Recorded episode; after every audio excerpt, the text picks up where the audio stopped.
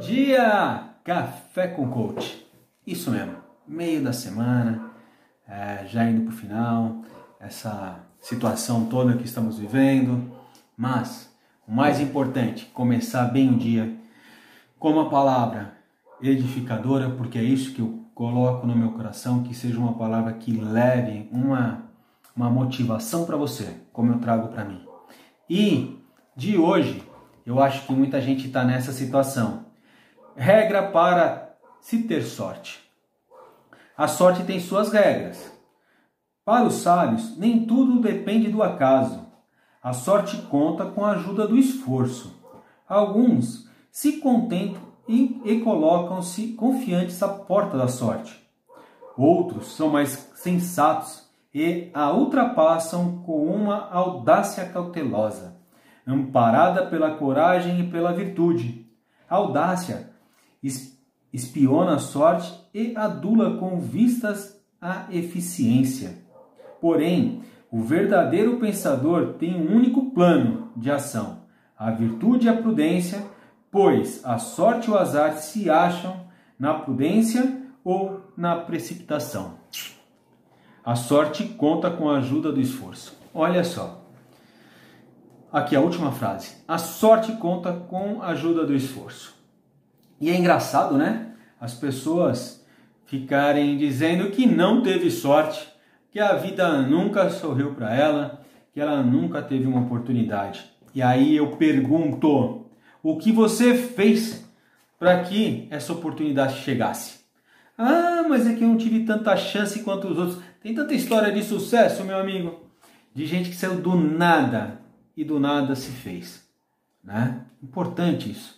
E às vezes eu fico muito motivado, eu falo com mais ênfase, que é justamente por isso. A gente tem que criar as oportunidades, né?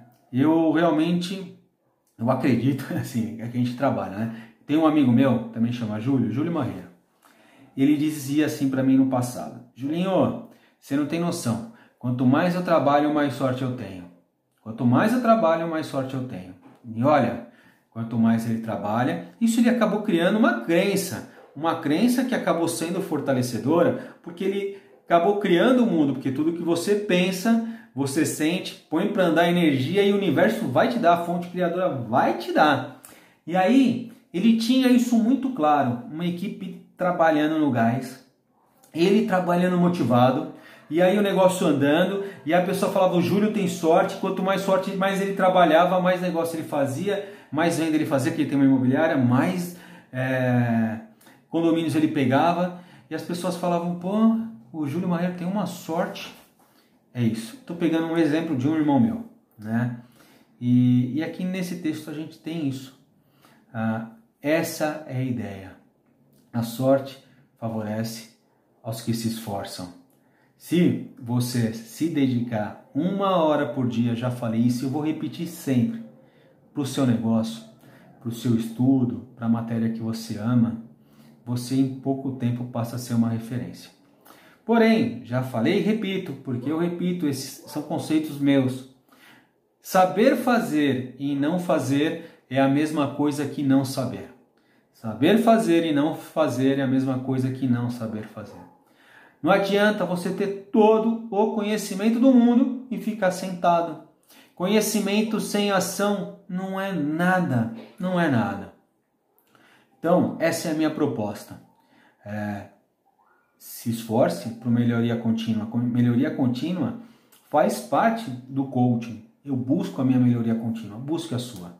Repetindo o que eu tenho falado esses dias, quando você melhora, o seu mundo melhora e quando o seu mundo melhora, as pessoas à sua volta melhoram.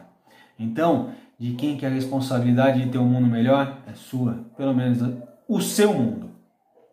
Esse é o recado do seu irmão coach. Mas eu não vou perder o time. Clica aqui embaixo, curte, compartilha, manda para três amigos, meu. Marca três amigos, tá certo? Grande abraço do irmão coach.